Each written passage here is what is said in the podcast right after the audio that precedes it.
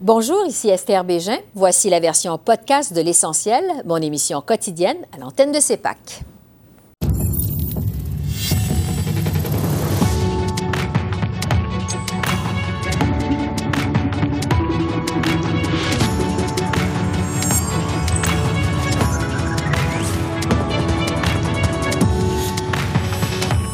Soir, au lendemain d'une élection présidentielle extrêmement serrée aux États-Unis, prudence et inquiétude sont de mise à Ottawa. Alors que l'incertitude plane sur l'issue du scrutin, quels sont les impacts à prévoir pour le Canada? L'ancien ambassadeur Raymond Chrétien répond à nos questions.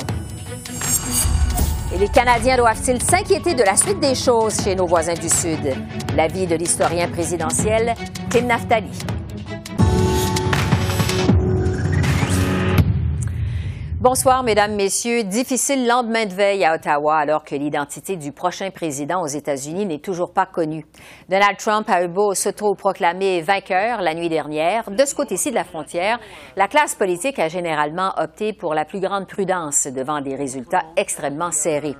Alors que le comptage des votes se poursuit dans des États clés, que Trump menace de contester ces résultats devant les tribunaux, le premier ministre Justin Trudeau fait preuve d'une grande retenue. M. Trudeau préfère attendre les résultats officiels de cette élection, mais il a tenu entre-temps aujourd'hui à rassurer les Canadiens.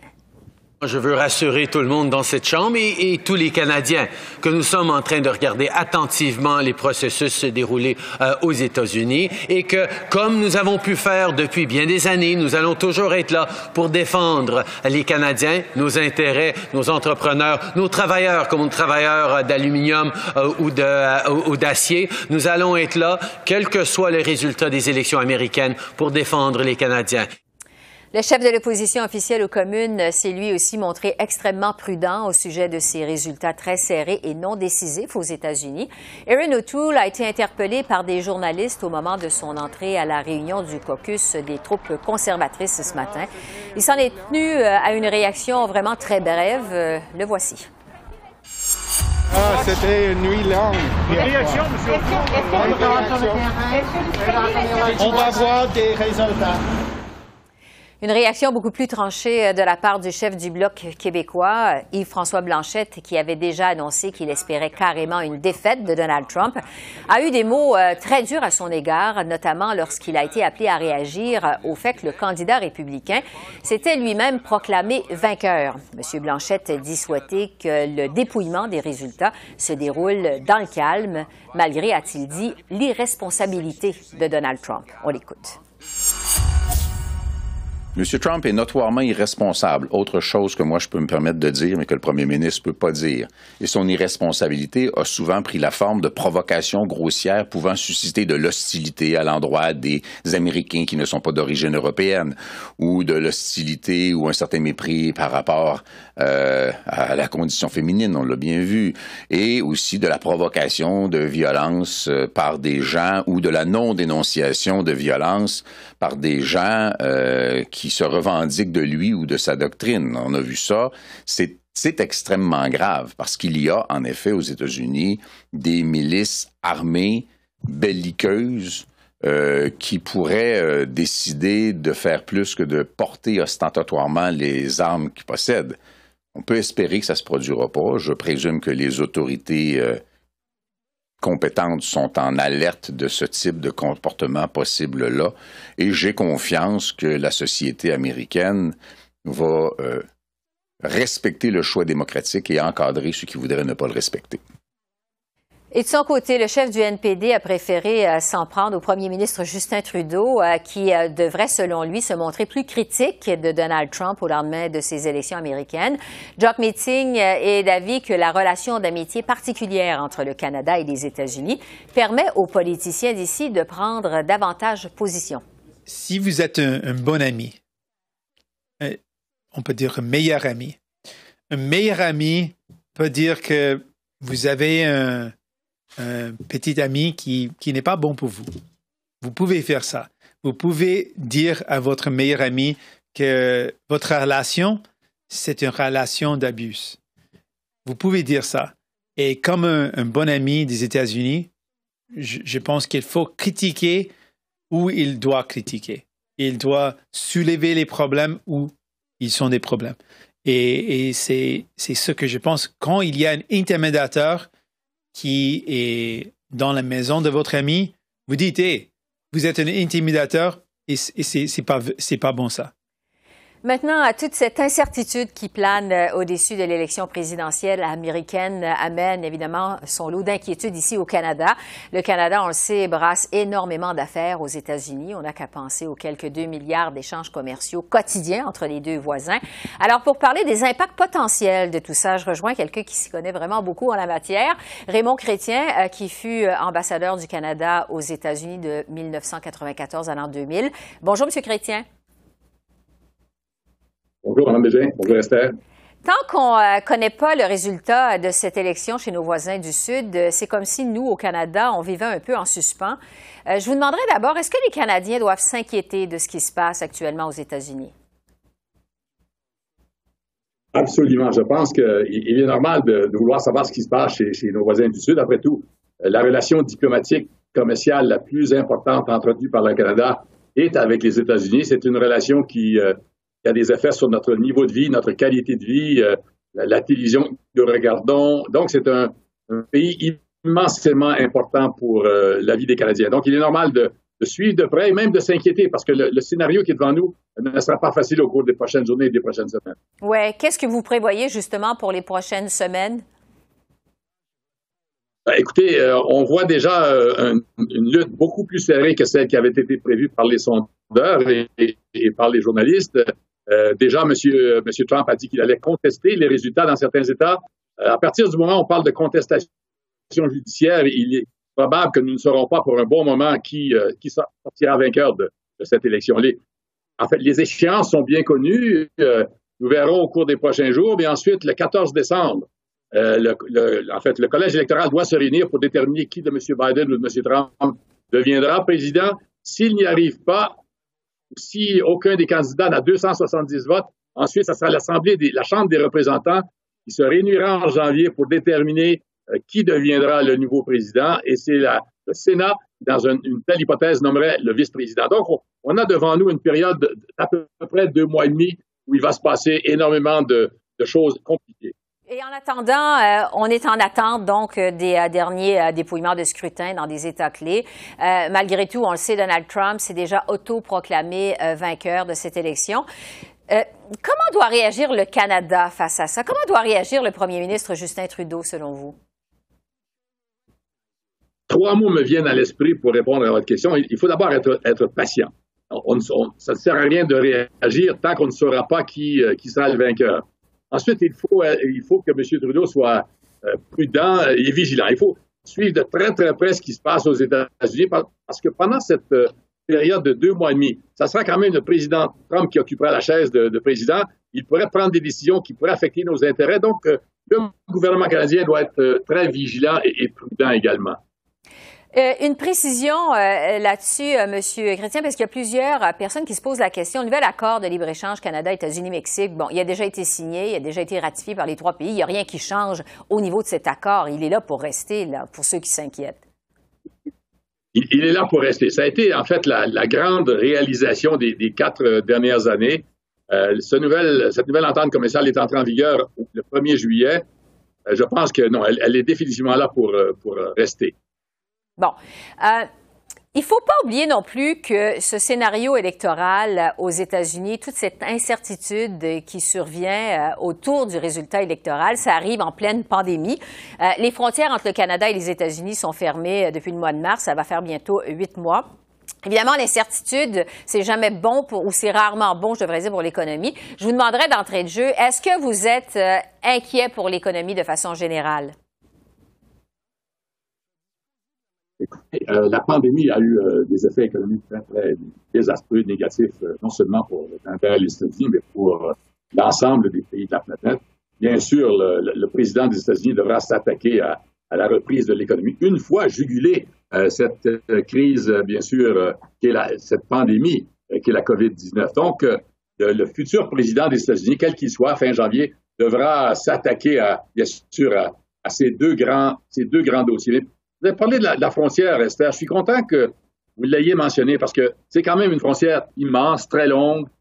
maintenant beaucoup plus militarisée que par le passé, traversée 400 000 fois par jour, une frontière où des centaines de milliers de Canadiens se, la traversent chaque année pour se rendre, par exemple, en Floride. C'est une, une, frontière qui doit rester à la fois et sûre.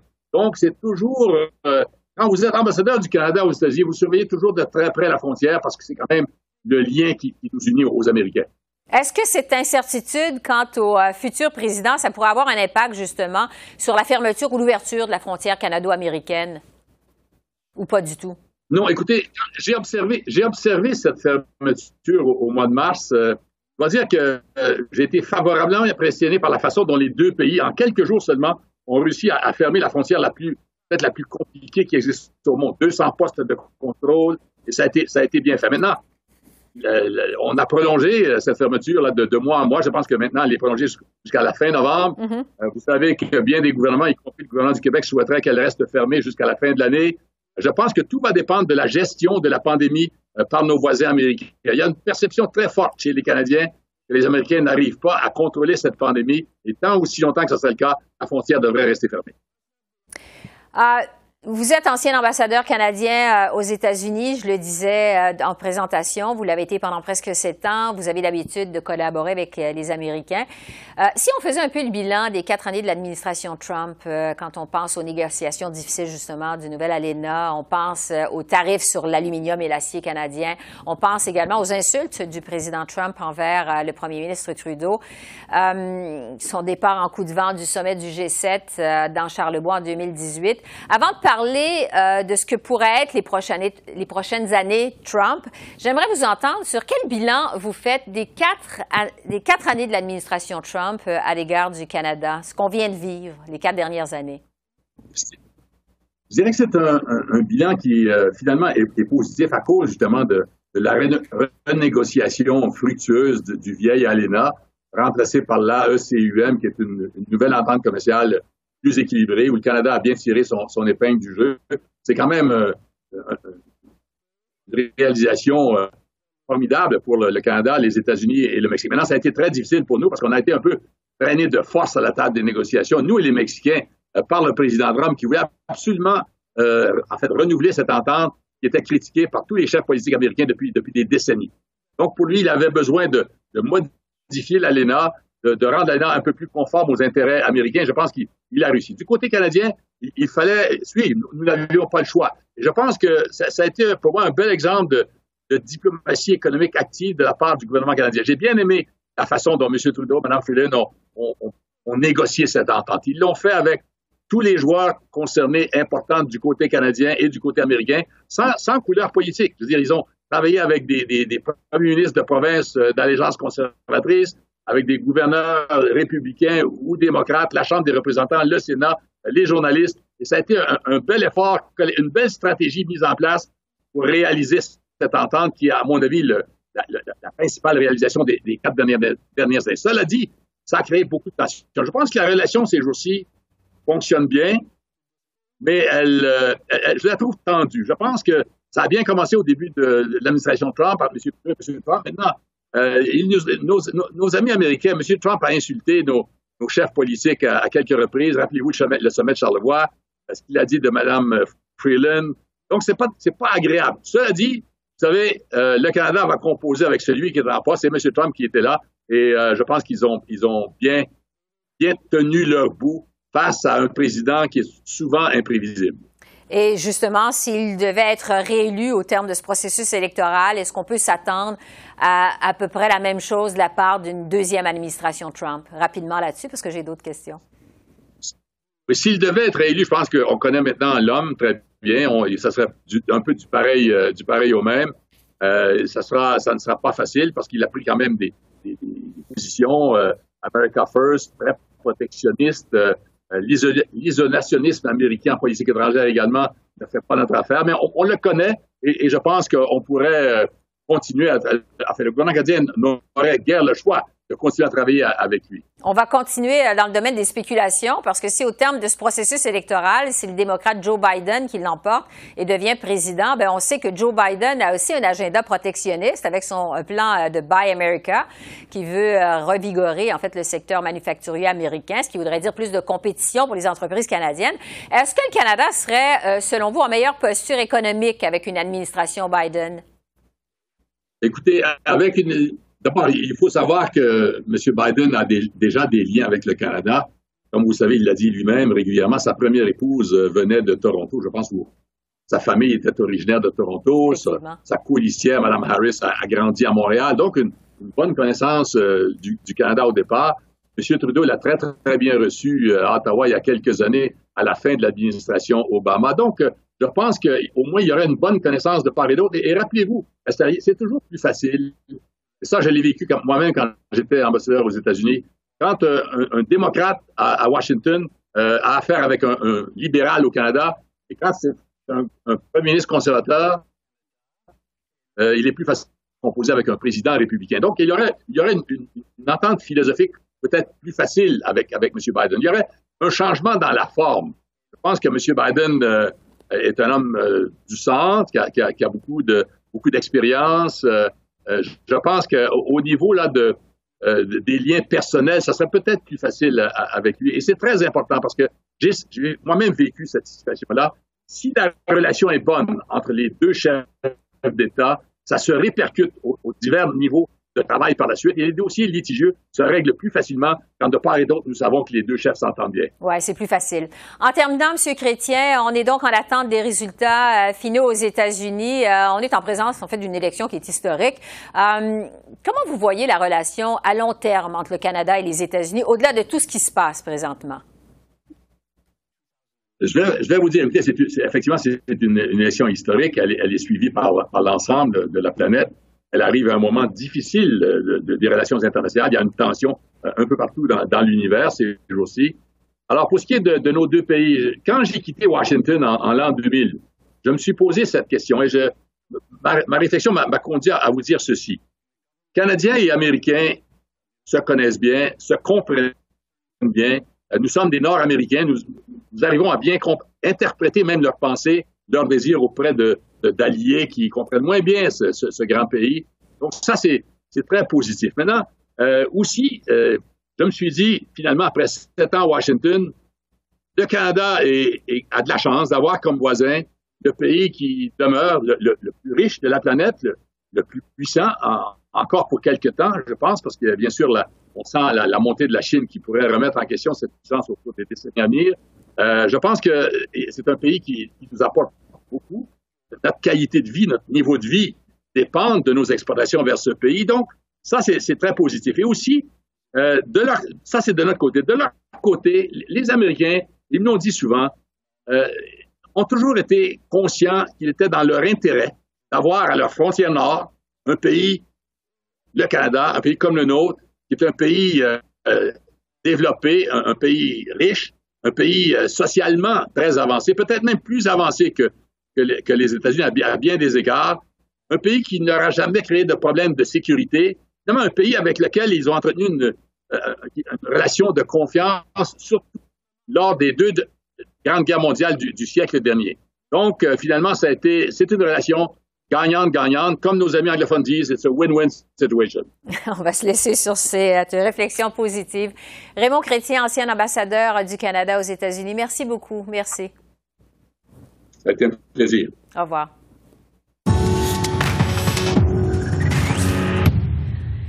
Patience, prudence et vigilance, nous disait il y a un instant l'ancien ambassadeur euh, chrétien. Euh, qu'est-ce que ça peut vouloir dire tout ça euh, pour nous, les Canadiens? J'en discute maintenant avec Tim Naftali, qui est historien présidentiel canadien qui vit aux États-Unis, professeur à la New York University. Bonjour Tim. Bonjour Esther. Alors qu'on est en attente toujours du résultat final du côté des États-Unis, euh, on a vu le premier ministre ici au Canada, M. Trudeau, euh, très prudent, euh, dit vouloir respecter le processus électoral en cours chez vous. Il ne veut pas commenter. en fait, je vous demanderais d'abord, si vous étiez conseiller du premier ministre Justin Trudeau, vous, qu'est-ce que vous lui conseilleriez de faire en ce moment? Esther, c'est une très bonne question. mais ce n'est pas vraiment à moi de donner des avis au Premier ministre du Canada. Mais je peux dire que les, amis des États-Unis doivent patienter maintenant et doivent nous laisser régler nos affaires. Um, il y a les adversaires uh, de Washington, de, de, des États-Unis, qui vont essayer de se mêler dans nos affaires. Et euh, nos amis peuvent nous aider à faire des entraves pour que les autres gens n'essayent pas à, à, nous laisser seuls à ce mm-hmm. moment. C'est un moment difficile politiquement euh, et nous, Américains, nous, Américains, nous, devons euh, régler ces affaires nous-mêmes et nous ne pas nous en mêler. Euh, Tim, vous êtes historien. alors qu'on compte encore les résultats dans des États clés, c'est un processus qui peut prendre des jours, voire des semaines. Monsieur Trump s'est autoproclamé vainqueur. il menace de contester les résultats devant les tribunaux. Pour nous, quand on regarde ça, ça amène euh, au Canada beaucoup de confusion sur ce qui se passe aux États-Unis. Euh, quoi qu'il en soit, il y a un président qui va être assermenté le 20 janvier prochain. Euh, à la lumière de l'histoire, quel est le scénario le plus probable aux États-Unis d'ici au 20 janvier? À quoi on peut s'attendre, selon vous? On peut s'attendre, premièrement, il y a une différence entre les comptes et euh, l'exercice de recompter. Euh, il faut attendre jusqu'au moment où le compte est fini. Euh, ça veut dire les votes qui ont été reçus hier. et en ce qui concerne l'État de, la Caroline du Nord, les votes qui ont, qui ont été, il y a il y a un cachet postal d'hier euh, et les votes qui euh, sont reçus depuis maintenant, je crois, une semaine. Mm-hmm. Alors, il faut voir le compte. Euh, il, y il, y aura quelques républicains, quelques trompistes qui vont essayer de se mêler dans l'affaire des comptes, mais ce sont les États qui sont responsables, pas les autorités fédéraux, qui sont responsables pour le compte. Après que nous avons le compte, si c'est serré, et on a déjà vu ça dans l'État de Wisconsin, on peut attendre à ce que euh, les adjoints du, président vont lancer, euh, ou les alliés du président vont lancer euh, des appels juridiques. Mm-hmm. Et ça va durer du temps. alors, on peut anticiper à ça si Biden gagne tous les États dans lesquels il mène maintenant, ça sera euh, un grand problème pour les alliés euh, juridiques de Trump de renverser ça. Mais si on voit par exemple Arizona, qui a à peu près 360 000 votes à compter, change de, du bilan Biden, aux listes Trump, peut-être euh, on va voir que ces, euh, ces essais juridiques euh, peuvent changer, changer le, le, résultat. À part de ça, si Biden gagne, j'anticipe que Trump va, va créer des entraves pour, la pour, pour le passage de pouvoir. Dans la Constitution, midi le 20 janvier, celui qui a été voté par le collège électoral devient président. Donc, quoi qu'il en soit, le 20 janvier, il y a un président qui sera assermenté aux États-Unis. Ah, j'aimerais revenir, Tim, si vous euh, permettez, sur l'inquiétude ici au Canada. Euh, déjà avant l'élection, il y a des sondages qui nous disaient que les Canadiens étaient euh, inquiets advenant de l'incertitude quant aux résultats de la présidentielle. C'est ce qui se passe aux États-Unis. les Canadiens qui disaient que craignent que les États-Unis, en fait, traversent une période de chaos. Est-ce que les Canadiens ont raison de craindre le chaos social aux États-Unis? Les, les Américains les Canadiens ont raison de craindre le chaos euh, sur ces frontières, historiquement actuellement. Euh, je n'anticipe pas un vrai chaos social. Peut-être je suis trop optimiste. Mais j'anticipe chaos politique. Mm-hmm. Et j'anticipe que si Biden gagne, qu'il y aura des Trumpistes qui vont essayer de tout faire pour paralyser euh, le gouvernement fédéral aux, États-Unis. Oui, parce que en fait, j'aimerais reprendre l'expression d'un dirigeant du monde des affaires ici qui disait euh, c'est comme si on regardait la maison de notre voisin qui est en train de brûler. Est-ce que c'est une image qui reflète, qui pourrait refléter en fait la réalité ou si ça vous semble vraiment euh, exagéré? D'après moi, c'est exagéré. Mm-hmm. Ce qui, qui d'après moi, ce qui est très important pour les Canadiens, oui. c'est qu'il faut faire face aux intérêts communs que les Canadiens ont avec même les trompistes, parce que les, les trompistes veulent faire euh, la commerce. Et néanmoins, les propos anti-libre-échange de Donald Trump, les pays du Canada et le Mexique ont pu négocier l'ENA. Et l'ENA est bonne pour les trois pays.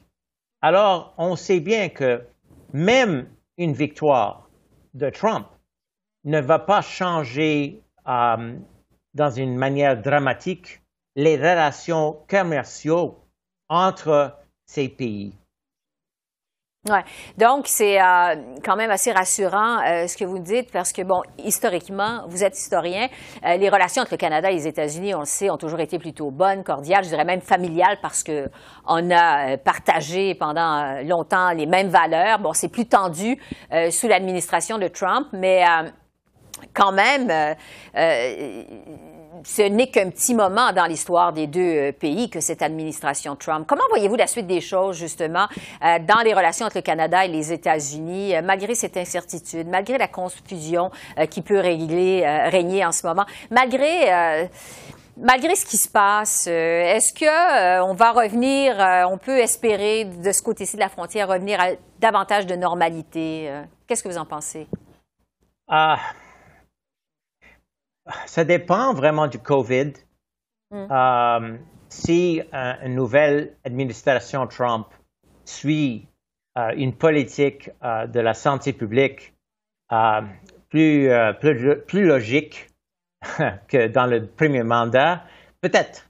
Mais si un autre gouvernement Trump continue de, de, gérer son administration de la pandémie euh, si affreusement qu'avant, je crois que ce sera vraiment difficile pour le Canada d'ouvrir les frontières euh, comme euh, Trump le veut.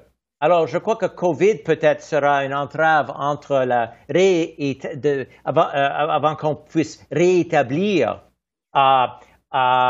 les liens d'avant. Mais je ne crois pas, comme j'ai dit, sur le plan commercial, économique, je ne vois pas d'entrave. Euh, les, intérêts communs entre le Canada et les États-Unis sont plus forts, ces euh, liens sont plus, euh, importants que les choses qui nous divisent. Oui, et c'est des, relations finalement, ce que vous nous dites, qui vont au-delà des, personnalités et qui se poursuivent dans l'histoire. Tim Naftali, sur ces paroles rassurantes, on va vous remercier. Merci beaucoup. Merci à vous, Esther. Tim Naftali, historien présidentiel. Au revoir. Alors voilà, c'est comme ça qu'on a vu l'essentiel de l'actualité de ce mercredi 4 novembre sur la colline parlementaire à Ottawa. Esther Bégin qui vous remercie d'être à l'antenne de CEPAC, la chaîne d'affaires publiques par câble. Je vous souhaite une excellente fin de soirée et à demain. Au revoir.